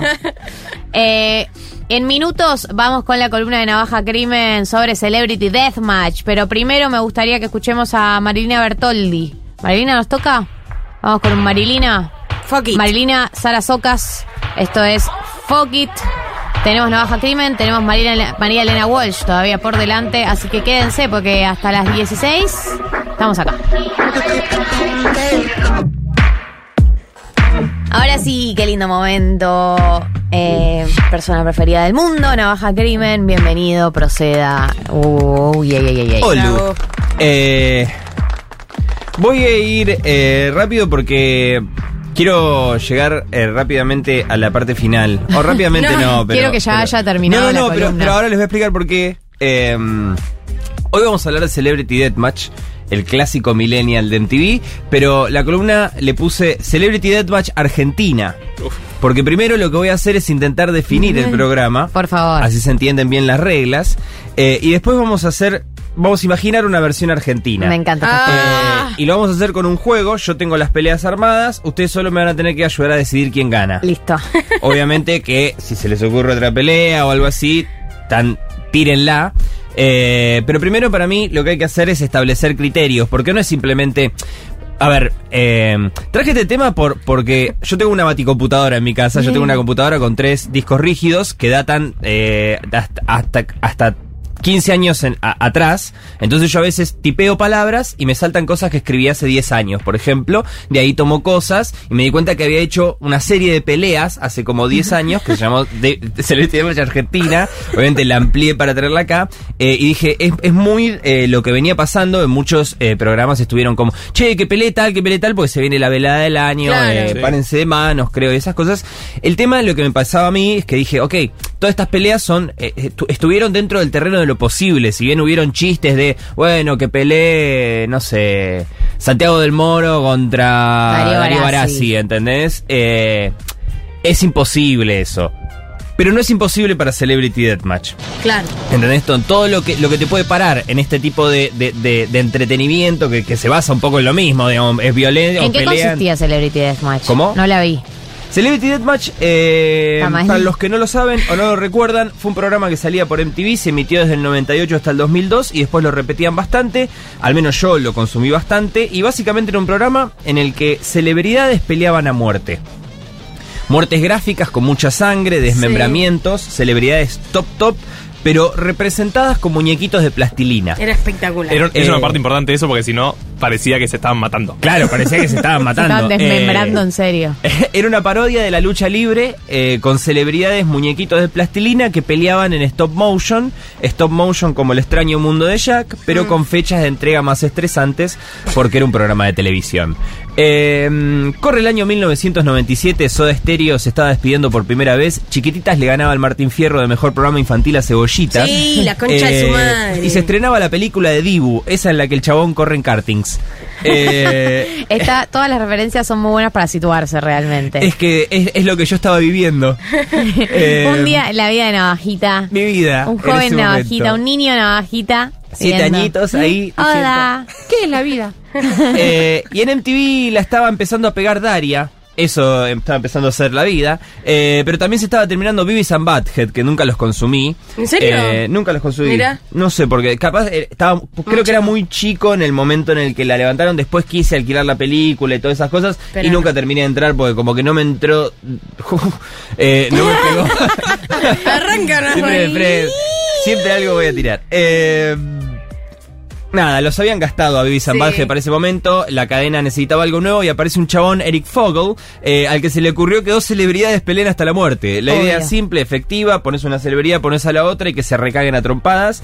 Eh, MTV, como cualquiera en su sano juicio, le dijo dale para adelante macho. Eh, y este Eric crea a Johnny Gómez y Nick Diamond, los que veían el programa sabrán de qué estoy hablando, los presentadores, y produce un corto con una sola pelea. Esa pelea fue Charles Manson contra Marilyn Manson. Buenísimo. Tiene para mí total, total sentido enemistarlos. Eh, ¿Quién creen que ganó? Eh, Marilyn. Voy, voy a ir con Charles yo. Sí, yo, Charles. Ganó Marilyn Manson. Mirá. Para Obvio. mí es obvio. Char- Charles no hace nada él. claro, es verdad. Él es ¿Ves? líder de secta. Hay una lógica para mí detrás de. Yo si la bien- veía. quién gana- de Por quién eso ganaba? adiviné. Vos sabés, claro, porque hay cierta lógica en, en quién gana, obviamente que hay muy, muy disparatadas eh, eh, y hay y otras cosas, pero s- hay cierta idea para mí en, en, gana. De todas formas, en la pelea en sí, en el programa, Marilyn Manson lo agarra a Charles Manson y le saca el esqueleto por la boca. Eh, todo esto está en YouTube y obviamente lo pueden ir a ver. Son muñequitos de plastilina. Sí. Eh, y no va que la gente que vio esta pelea quedó totalmente enloquecida, principalmente por las posibilidades del formato, Claro. que son realmente infinitas. Claro, si, Char- si podés hacer que Marilyn Manson le saque el esqueleto por la boca a Charles Manson, puedes hacer lo que quieras. Corre el año 1998. Eh, y todos los años, en la pausa comercial del Super Bowl, MTV lanzaba un corto de Beavis and. Pero ese año justo Beavis and Butthead había terminado, así que lo agarran a este chabón animador y le dan muy, muy, muy, muy, muy poco tiempo para hacer un segmento para el Super Bowl. Y el tipo dice, loco, es muy poco tiempo para animar todo y desde los ejecutivos lo miran y le dicen, buenísimo, pero ya que estás hace más personajes todavía. Eso, Eh, pero más. eh, Eso, pero más. Y Eh, menos tiempo. eh, llega la noche del Super Bowl y en la pausa comercial aparece un segmento llamado Dead Bowl. eh, Amo. Con tres peleas, siendo la pelea final entre dos de las bandas pop más importantes del momento, los Hanson contra las Spice Girls. Dios. ¿Quién creen que ganó? Ay, Las Spice. Vos, las- vos lo sabés, para mí las Spice. Y dale, dale, dale. Yo personalmente pienso que ganarían las Spice. Eh, creo que Mel C sola los recaga trompadas Claro. a todos. Sola. eh, pero en el show, en el programa, mueren todos. De la nada aparece Marilyn Manson y los mata a todos. Claro. Tirándoles la parrilla de luces encima. Eh, Ah, es espectacular. Aparece al final de la nada, hay, hay siempre callbacks. Eh, de nuevo pueden verlo en YouTube, pero lo más importante es que los de MTV quedan chochos y le dan para adelante con una temporada entera. Eh, mezclando stop motion con animación por computadora, con Morphin, la producción encuentra... Morphin no la banda, el, el, el- el- el- el proceso de animación. La producción encuentra cómo agilizar el proceso. eh, sacan dos episodios con el formato de tres peleas cada uno. Y no va que el primer episodio de Celebrity Deathmatch termina compitiendo directamente contra el final de Seinfeld. El final final de No. Seinfeld en el que caen todos presos. Así que el primer episodio de Celebrity Deathmatch se llama La última pelea de Seinfeld. Traducción libre de Seinfeld's Last Stand. Eh, y en la pelea central, Seinfeld contra Tim Allen, el protagonista de la otra sitcom más vista del momento, Home Improvement.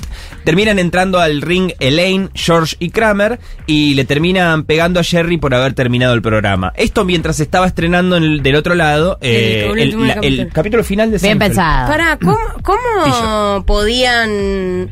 O sea, Sí, no hay derechos de autor ahí? Andás, no tengo ni, Ni idea. idea.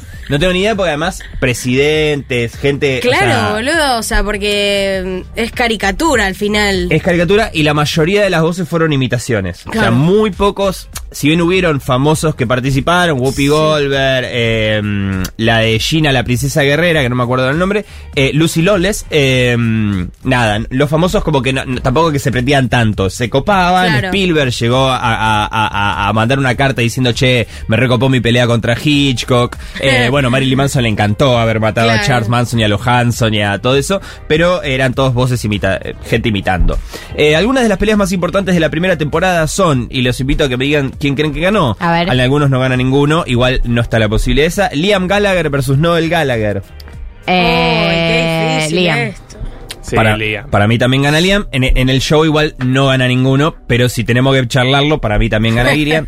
Leonardo DiCaprio versus Jack Nicholson.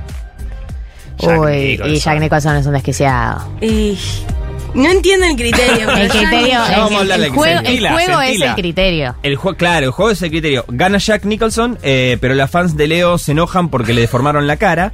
Eh, y después los expedientes X, Mulder y Scully, David Duchovny y, y Gillian Anderson, contra los hombres de negro, Will Uf. Smith y Tommy Lee Jones. Expedientes, expedientes Sí, X. es- Gana Expedientes Claro. X porque Will Smith dispara una pistola de rayos al revés. Eh, excelente. Obviamente la primera temporada de Celebrity Deathmatch fue un éxito total, era algo totalmente nuevo, nunca visto, así que para la segunda temporada sacan 21 episodios, casi el doble de episodios de la primera, y el show empieza a jugar un poco más con los escenarios y las temáticas. Eh, por ejemplo, los Backstreet Boys pelean contra los Beastie Boys, usando robots gigantes corte Power Rangers, eh, o pelean las chicas de Friends en un ring tipo set de sitcom. Eh, aparecen también Ross, eh, Chandler y Joey, sí. Eh, o de repente aparece una máquina del tiempo y la usan para atraer gente del pasado a pelear. Una de las personas Uh, que traen acuerdo. es Mahatma Gandhi, eh, que lo hacen pelear contra Genghis Khan. Eh, gana Gandhi, pero ahí como que medio se pone un poquito polémico el programa con la Claro, gente dice, se metieron. "Ew, me metiste a Gandhi, Ay, ¿qué onda? Eh, en otra pelea atan a Saddam Hussein con una bandera de Estados Unidos y lo matan a golpes. Eh, y en otra pelea Bill Clinton, presidente en ejercicio, eh, pelea contra el abogado que comenzó su impeachment, eh, el proceso de destitución por pija inquieta. eh, y también pelean obviamente Hillary contra Mónica Lewinsky, no gana ninguna. Esa traducción no la sabía, pero está buena. Eh, sí, impeachment significa eso, proceso de destitución por pija inquieta. Es lo que pasó a Bill Clinton. Eh, de todas formas, si bien se podían poner un toque polémicas, las peleas no necesariamente involucraban gente enemistada en la vida real. No es Claro. hacer pelear a Pampita contra la China Suárez, Sí, no es total. Gabu Sandivaras contra Nacha preguntándole qué actos éticos y estéticos ha hecho. No. Hacer pelear gente enemistada en la vida real solía ser el caso excepcional. Las peleas tenían cierta coherencia conceptual, pero la conexión entre los participantes usualmente iba por la positiva y podía ser simple o hashtag disparatada. Eh, Está bien. por ejemplo, Tommy Lee contra Ron Jeremy, actor porno, eh, pelearon solo porque los dos tenían el pito grande. Claro. Es- Tiene es sentido, eso, pelea de o- pitos. Pelea de pitos. Tom Hanks contra John Penn, porque ambos interpretaron personajes con discapacidades cognitivas. Sí. Eh, Estoy pensando en, la versión argentina, boludo, porque te Eh. estás haciendo el boludo con ese tema. no, no, estoy Claro. llegando. O peleó Ben Affleck contra Matt, Matt Damon, eh, simplemente porque son amigos en la vida real, venían de escribir una película juntos. Eh, Claro, me gusta porque no se suben Sí. al, al quilombo, Claro. al Ángeles chusmerío, al chusmerío, sí, Claro. no, no, no es LAM. no es, claro, no es necesario, si bien una nueva temporada podría tener una Kanye West versus Taylor Swift, Totalmente. y obviamente que Es, buena esa pelea. Es buena, pero creo que por ahí irías más por Taylor Swift y una amiga, ¿entendés? Sí. Y una, no sé si, Selena Go, como una cosa más, una Ariana Grande, una cosa así. De Sí. hecho, hubo un proyecto de hacer una pelea con Taylor Swift, quedó medio en la nada, no importa eso. Otro detalle importante pero relacionado. De Celebrity Deathmatch eh, no buscaba oficiar de jurado internacional, no se decidían grandes, de- grandes dilemas, no se elegía a uno o a otro comparándolos en base a sus aptitudes. Es decir, una vuelta peleó John Connery contra Roger Moore porque los dos interpretaron a James Bond en el cine, pero la pelea no buscó determinar cuál de los dos fue el mejor James Bond. Claro. Simplemente pelearon porque pudieron ser categorizados en el mismo combate en el que ambos usan dispositivos típicos de James Bond. Es simplemente eso. Y profundizaban chistes sobre los personajes también. Y tiraban chistes todo el tiempo sobre los personajes, referencias eh, to- to- a, a- a la carrera de ellos, eh, y sí ahí picanteadas como escándalos que tuvieron en los medios, hacían pequeñas referencias sobre eso. Tras el éxito de las primeras dos temporadas, MTV saca una tercera con 25 episodios y una cuarta con 19, momento en el que la empresa decide cancelar el programa, eh, si no me equivoco, por costos de producción, caen en la bolsa varios proyectos de animación en MTV y algunas de las peleas más importantes de la temporada 3 y 4 son Cristina Aguilera versus Britney Spears. ¿Quién señora. ganó? Eh, y Cristina para mí. Para mí, Britney Spears fue. Eh, esto es pre-Britney Breakdown, así que para mí debería haber ganado Cristina, porque estaba en modo dirty. Eh, en el programa igual mueren las dos, pero no gana nadie. Eh, Me encantan todas las que mueren los dos. sí, bueno, hay algunas en las que mueren los dos. Eh, para mí igual, yo, yo en mi cabeza Ese las lo- resuelvo esas. Ese lo tengo como muy presente en, en la cabeza. Britney de- sí, Cristina, sí, se sí. les enreda el pelo. Sí, sí, Es sí. espectacular. Hay algo ahí, Se les trauma. enreda el pelo, por Se eso mueren los dos. Es algo como el lazo del pelo de la muerte se llama, se les enreda el pelo y no se pueden separar eh, y así mueren las dos. Eh, Macaulay Culkin versus Harry Joel Osment, el niño de sexto sentido. ¿Quién gana? sí, No. eh, para mí, no, Maculki. No, el del otro, el sexto sentido. sí, el O sea, juega con las artes más oscuras del mundo. Gana el niño de sexto sentido con ayuda de fantasmas. Oh, claro que sí. sí. claro. Entre ellos Bruce Willis. Phil Collins versus Sting. Uy, no. Willis. Sting. Sting deben, sí, porque Sting deben joder con que es English. O Yo sea creo que Bruce Sting. Willis. Gana Phil Collins porque Sting se enreda a sí mismo intentando una posición del Kama Sutra. No, bueno. Y George Harrison versus John Lennon Yo versus Paul McCartney versus Ringo Starr. Me quedé en la pelea anterior. Paul McCartney. eh, George Harrison versus John Lennon versus Paul McCartney versus Ringo Starr. En un momento pelean los cuatro Beatles, eh, ganan John y Paul, que terminan cantando con Yoko Ono. Los matan a George, lo matan a Ringo, a Ringo es el primero que matan, después lo agarran a George y quedan eh, John y Paul. Se ve que se tiraron para atrás, dijeron, no, no, no podemos No elegir entre John y, Paul porque nos van a matar. Eh, cuatro años más tarde del último episodio de Celebrity Deathmatch, MTV revive el programa una vez más por cuatro temporadas, cada una de ocho episodios, y la verdad es que ves algo de estas temporadas y no es lo mismo, se vuelve todo muy MTV-centric, aparecen bocha de personajes de Yacas que si bien los Claro. queremos y de divino Yacas, eh, Empezaba a hacer endogámico. hypeo Claro, para muy propia. Ya todos los diálogos eran referencias a, a- a películas, eh, se hacen chistes sobre los realities de MTV, está Jessica Simpson con el marido, está Kevin Federline con eh, Britney, que en su momento hubo un reality de Britney con Kevin Federline, eh, así que el show es todo menos picante además y el show termina por ser definitivamente canceladazo y después surgen rumores de que volvería en 2015, pero no, y en 2018, pero tampoco, y no tengo nada más que decir sobre Celebrity Deathmatch, pero sí sobre Celebrity Deathmatch Argentina. Argentina. Dale. Ah. Traje, Estoy pensando, ¿eh? Traje algunas peleas, creo que son 10 o entre 10 y 15, eh, para que me ayuden a decidir. Obviamente, si se les ocurren otras, pueden tirarlas, pero antes de empezar con las peleas eh, y que me ayuden a resolverlas, quiero repetir dos cosas importantes. Bien. Primero, Y para que puedan jugar en su casa, porque yo juego Jueguen mucho bien, esto. para que jueguen bien. Sí, no hagan trampa. Para la familia. Yo juego esto mucho conmigo. ¿Solo? Sí, solo. solo, tapadísimo el laburo. Las categorías para mí son mejores cuando son amistosas. No es necesariamente poner a pelear gente enemistada en la vida real. Felipe Colombo versus Benjamín Rojas, por ejemplo, ambos protagonistas de Rebelde Way. Jamás escuché que estén peleados en la vida real o haya algún tipo de, de enemistad. Y me encantaría verlos en una batalla a muerte como un muñequito de plastilina. Para mí gana Benja Rojas. ¿Por qué? No lo sé. ¿Pablo Bustamante o cómo se llama? Ay, no me acuerdo cómo se llama el el- personaje. Felipe, eh, ¿Cómo se llama Felipe Colombo en Rebelde Way? Eh, Manuel, Manu. Manuel, sí. Man- eh, Man- Manu. No. Se puede googlear, pero no Claro. tengo batería en la compu. y estoy muy cansada. Sigamos, sigamos, va a matar. sigamos, sigamos. Silencio, Felipe Colombo. silencio de Google. Aparte estoy Ruido, tentada y no ruido puedo. de teclas. Silencio de, silencio de googlear. ¿Quién lo dice antes? Solo vos estás googleando, ¿eh? Chicos. Así que la única que lo puede decir. No vamos a seguir el Lo programa. dice. Dale, hija de puta, no puede ser muy difícil. Soy muy mala. Manuel. Manuel, pero ¿cuánto el apellido? Uf. Me está jodiendo. Manuel Aguirre. Manuel Aguirre. Manuel Aguirre. Bueno, Literal, ¿cómo pones, costó? pones Felipe Colombo, Manuel, Rebelde Güey, y lo primero que te aparece es No, Manuel. puse Aguirre. Felipe Colombo Rebelde War. Rebelde Guara. Ojo, ojo. Porque obvio que estaba nerviosa de googleando. Ojo con Rebelde Guara. Eh, nada, para mí gana Benjamín Rojas. ¿Por qué no lo sé? Para mí gana él, lo que me lleva a lo segundo. Los combates no resuelven quién es el mejor en la categoría que los personajes comparten. En una pelea entre Michael Jackson y Prince, gana Michael Jackson no por haber sido el mejor de los músicos, sino el más peligroso, según cierta evidencia. Eh, en los combates no necesariamente gana el que tenga más fuerza, tal vez sí, pero no necesariamente. Ahora, ¿qué criterio usamos? Te digo el que uso yo. Los combates, por lo que entiendo, se definen por fuerzas que no sé poner en palabras, Sí. pero sí ejemplificar. Por ejemplo, A en ver. un combate entre Wanda Nara y Mauricardi, gana Wanda. Sí, En un combate entre Susana y Moria, gana Moria. total. Ahora, y ya arranco con las peleas que armé, y les pregunto a ustedes, Ricardo Darín versus Guillermo Franchella. Eh, mm, Para mí gana Guillermo porque están los dos serios. Y Guillermo hace, "Uh", y ahí lo rompe. Ah, Lo rompe a Darín. Y gana con comedia. Claro. Banco, banco Franchella. Yo creo que también.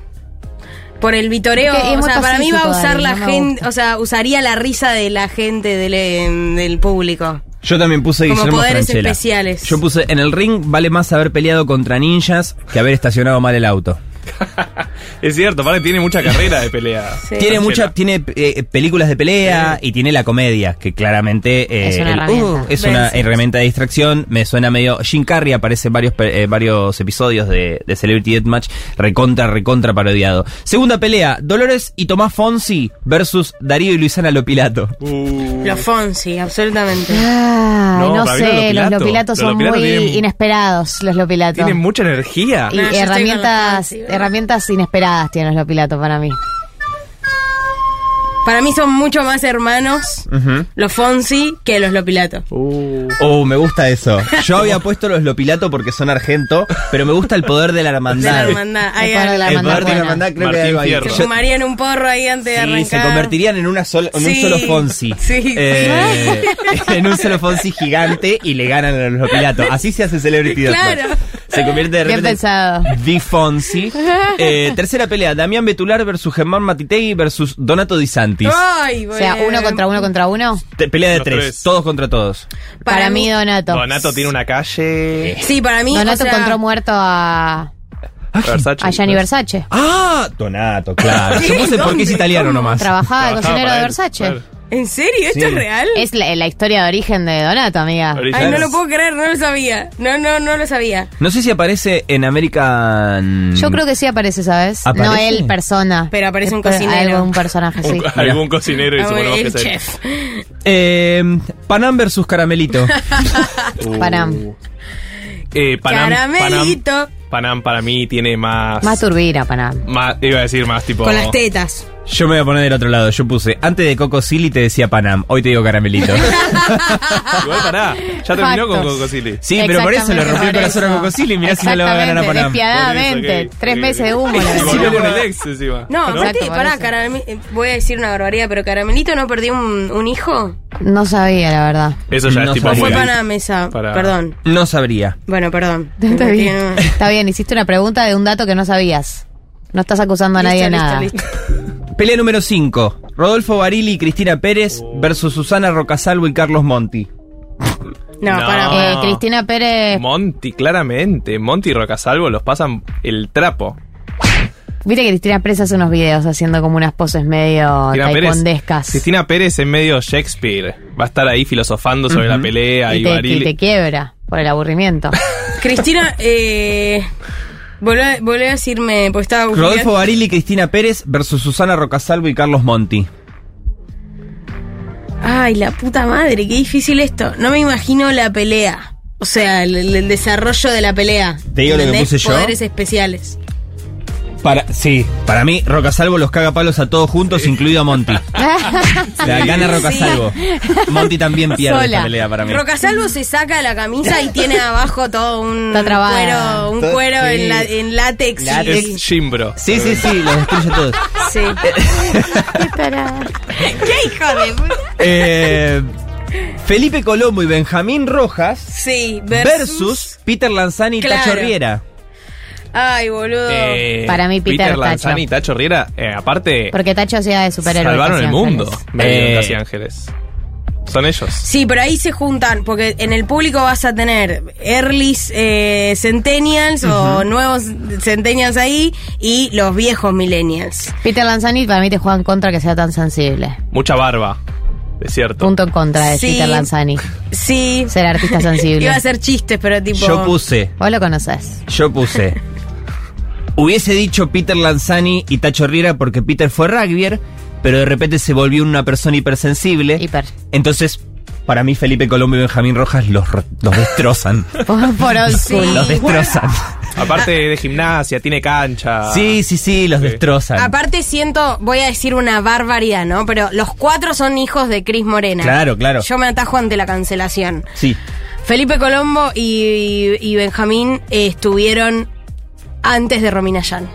Sí. Entonces conocen a una Cris Morena capaz más explotadora que Cris Morena post Romina Yan. Entiendo perfecto. Es, capaz que está mal lo que Para- estoy pensando, pero más curtidos. Para mí Hecha. los bajan a pleno. ¿Me cancelaron? No. Ah, bien. No, para nada. Para mí Los hacen estoy mierda. 100% de acuerdo. Están Súper más curtidos por, por, por, por la tele de, de otra época. Claro, de los ¿entendés? 90. Sí. Se han, eh, de hecho yo... Bueno, no, sí. Pero, digamos, estaba pensando si tuvieran algún escándalo así, tipo Peter Sanita Herrera, pero no recuerdo algo así. No, no, Peter y Tacho no tienen No, escándalos Tacho algún... Sí, al, eh, cuando salía con alguna famosa. Con Sabina Escudero salió. Sí, Sí. pero nada, nada grave. Nada. Eh, siguiente pelea. Eh, yo esta la puse, eh, la verdad que esta no la sé resolver, porque no, no, no, no, no la sigo sinceramente porque soy viejo meado. María Becerra versus Emilia Mernes. Oh, María Becerra. María Becerra calle entre las dos. Para y mí, María Becerra gana. María tiene una cantidad de calle. Nada, no te. No, no, no. María Me Becerra, imaginé, te caga piñas, María Me Becerra. imaginé. Entonces te hago la reversión. María Becerra y Lali versus Ma- Emilia Mernes y Tini. No, no, no, está no, mal al revés, planteada al esa- revés, esa- al Claro, revés. al revés. Es María Becerra y Tini versus Emilia Mernes y Lali. Ahí está, eso quería decir. Bien. Ay, es re difícil. esto. y Ah, muy ¿viste? difícil ahí. Ahí donde está. Ahí está bien, ahí Esa está para mí bien. es la pelea. Igual que- para mí gana siempre María Becerra. ¿Sí? No, tipo cada de todo. Lo voy a empezar a seguir Es porque se ve que boxea. No, sí, entrena un montón igual. Yo solo me Y estoy que juega haciendo al fútbol. las. Sí, juega muy bien al fútbol. Voy con una ráfaga rápida, rápida de galanes. Mariano Martínez versus Gonzalo Herre- eh, Heredia. Respondemos rápido. Mariano Heredia. Martínez. Mariano Martínez. Mariano Martínez Por puse yo. Esteban Lamote Por- versus Luciano Castro. Esteban Lamote. Luciano Castro. Luciano Castro. Yo puse Luciano Castro. Nico Cabré versus Fedeval. Feval.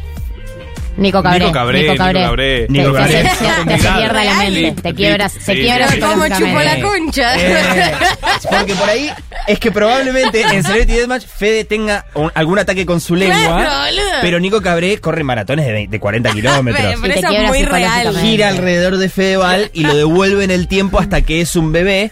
¿Entendés? No, aparte lo enamora primero. Primero lo enamora.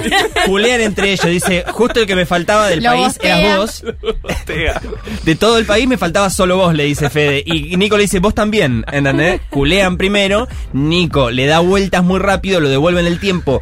Fedeval vuelve a ser chico, vuelve a ser superdotado y le gana con inteligencia. ¿entendés? Por favor, hay que hacer ya mismo Ya. Franco Massini versus Gastón Sofriti. Eh, Oh, bueno. Uy, esta es re. Es, es, Es muy es- difícil. Mazzini, Mazzini. Ah, no, para mí Sofriti. Para mí Sofriti absolutamente. Con el Enjoy. So, claro, Sofriti sube una story. Sí, sí, Estoy sí. acá con el perdedor este. con este gil. Eh, esta para mí es fácil. Pablo Charri versus Facundo Arana. Facundo Arana, escala montañas. Pablo Charri. ¿En es serio? demasiado bueno. Claro que sí.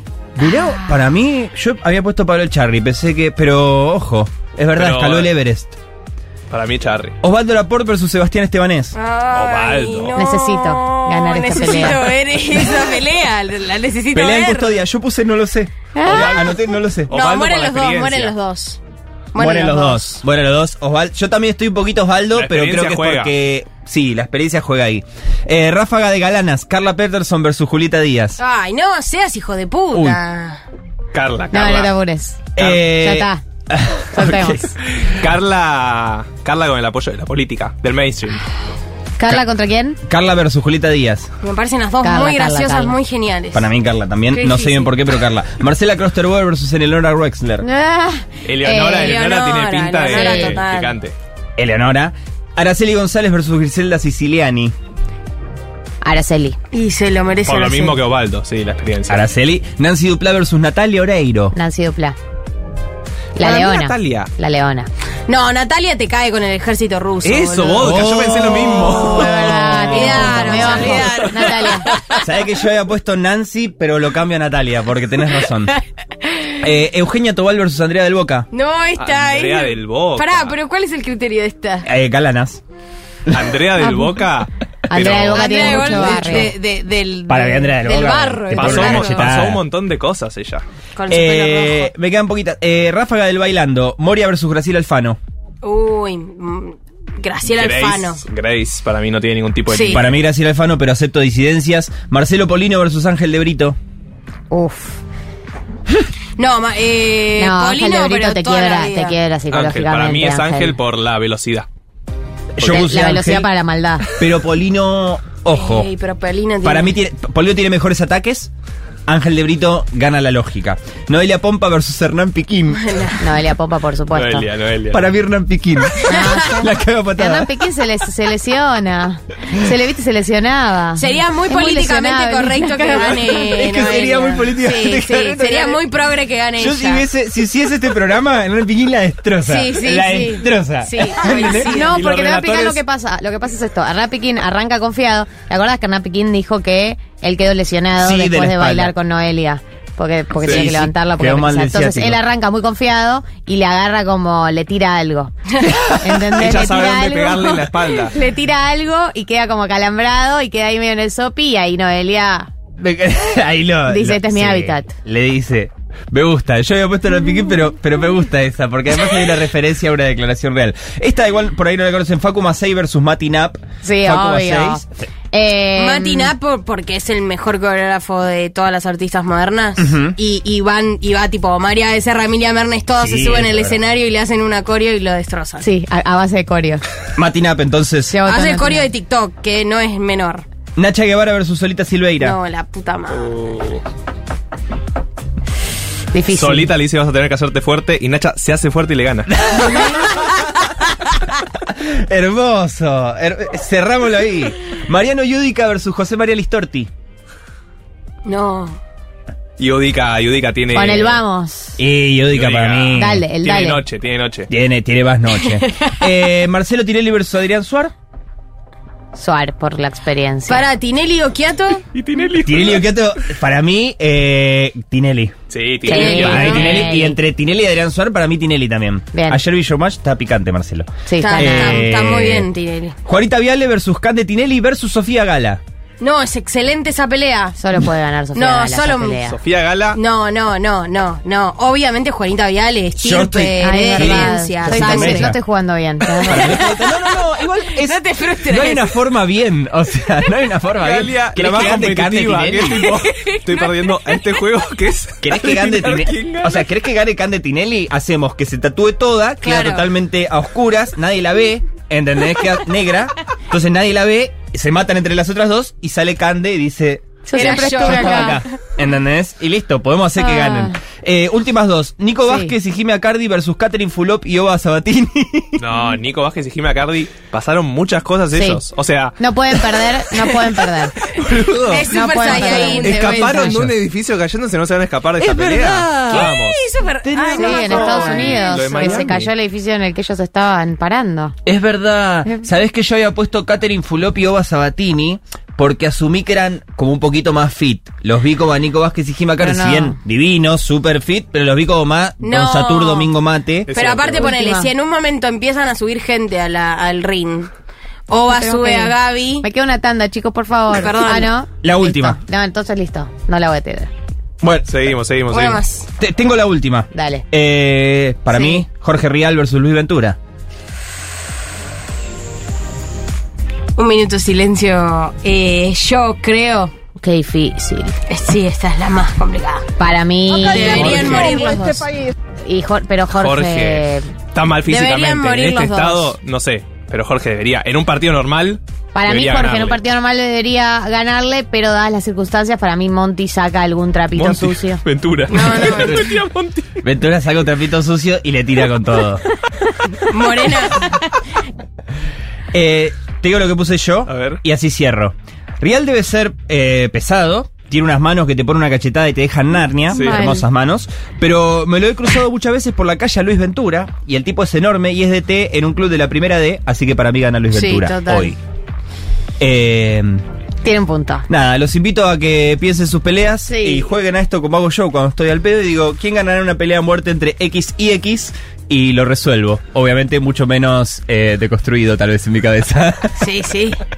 Eh, llegan mensajes, Juana Viale versus Mirta, eh, Mirta. Castro gana por el pijazo, me encantan estas propuestas de pelea para Celebrity Deathmatch, Ay, Mirta versus. Tutankamón, Moria Susana, Mambrú Bandana. Mambrú Bandana. Sí. ¿Quién? Ahí bandana. Bandana. Bandana. Sí, bandana. Amo más. esta columna, aguante navaja y becha, amo. Eh, eh, entre otras sugerencias. Quiero decir cosas antes de irnos. Diga. Lo primero que tienen que saber es que este lunes hay otro Teletrash, el ciclo en Junta Bar para revivir o ver por primera vez los momentos más épicos y bizarros de la tele argentina. Este lunes hay especial Popstars, Bandana Ay, y Mambrú. No puede ser. Mandana y Mambrú eh, en eh, Junta, lunes 11 de septiembre a las 20 horas. Va a haber una compilación imperdible de los mejores momentos de estas bandas que marcaron nuestra niñez y adolescencia, editada especialmente para la ocasión por arroba gitanacine. Vamos a proyectar adentro, así que los cupos son limitados. Vos te podés anotar en el link que dejamos en historias destacadas de arroba futurock, ok, y de arroba juntabar. Eh, ciclos de Teletrash, lunes 11 de septiembre, 20 horas, Que queda en la Valle 3487. Eso por un win. Por otro win, comimos gracias a Ritcas Delis. Gracias por la comida increíble, la verdad que me vino muy bien. Necesitaba harinas a toda costa. Los puedes eh, encontrar en el Mercat eh, de Villa Crespo. Eh, yo, además ahí está buenísimo para ir a comer en general. Esto es en Tames 747. Podés encontrar todos los sándwiches increíbles que comimos. El de pastrón y huevo, que es una locura. Las empanadas de pastrón que hay ahora, que son épicas. Sanguchitos. Sí, sanguchitos y también comida judía tradicional tipo knishes, bollos, quipes, etcétera. Esas cosas las quiero decir antes que nos vayamos. Muy bien.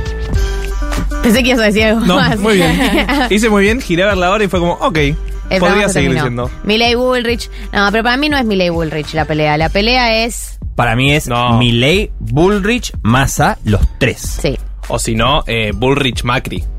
me gusta Oh. Bullrich Macri. Como The Ultimate, el líder pro, ¿entendés? Y, y te O tira- Jorge Macri y Mauricio Macri, los primos. Pero Y- se quieren ahora. No importa que se quieran. Se Ok. pelea gente que se quiera también. Lo dijo en la Sí, sí, regla. sí. Está bien, está bien, no, está bien. Los Macri, Jorge. Seguí la Jorge- regla. de- Ay, Martín, ¿no escuchás de- al profesor cuando habla? Black versus White, bro. Claro. Jorge versus Mauricio. Claro. Ay, Dios, sería Black bien. Macri, entra Black Macri Calcaterra. White Macri. Claro, eh, puede entrar El totalmente. otro primo, y sí.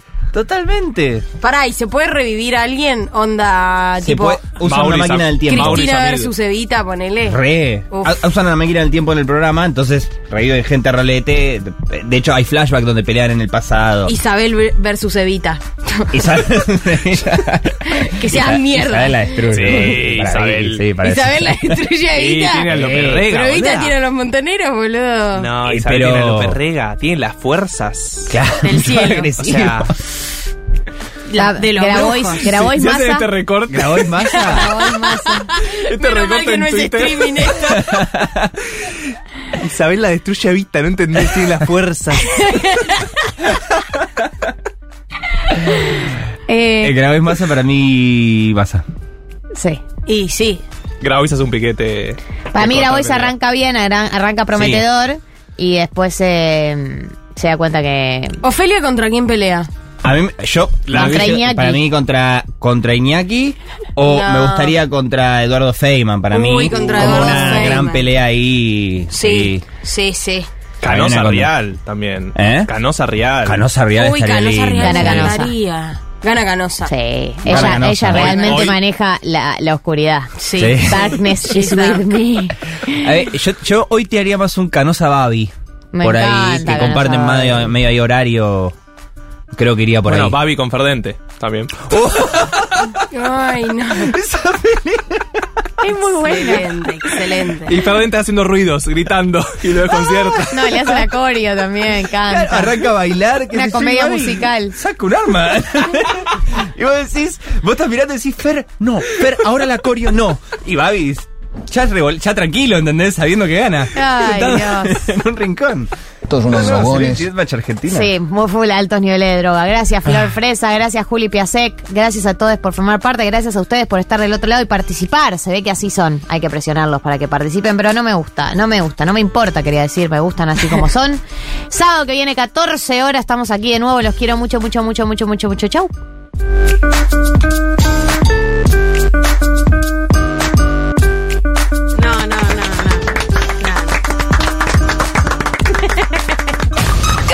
Martín y Becha.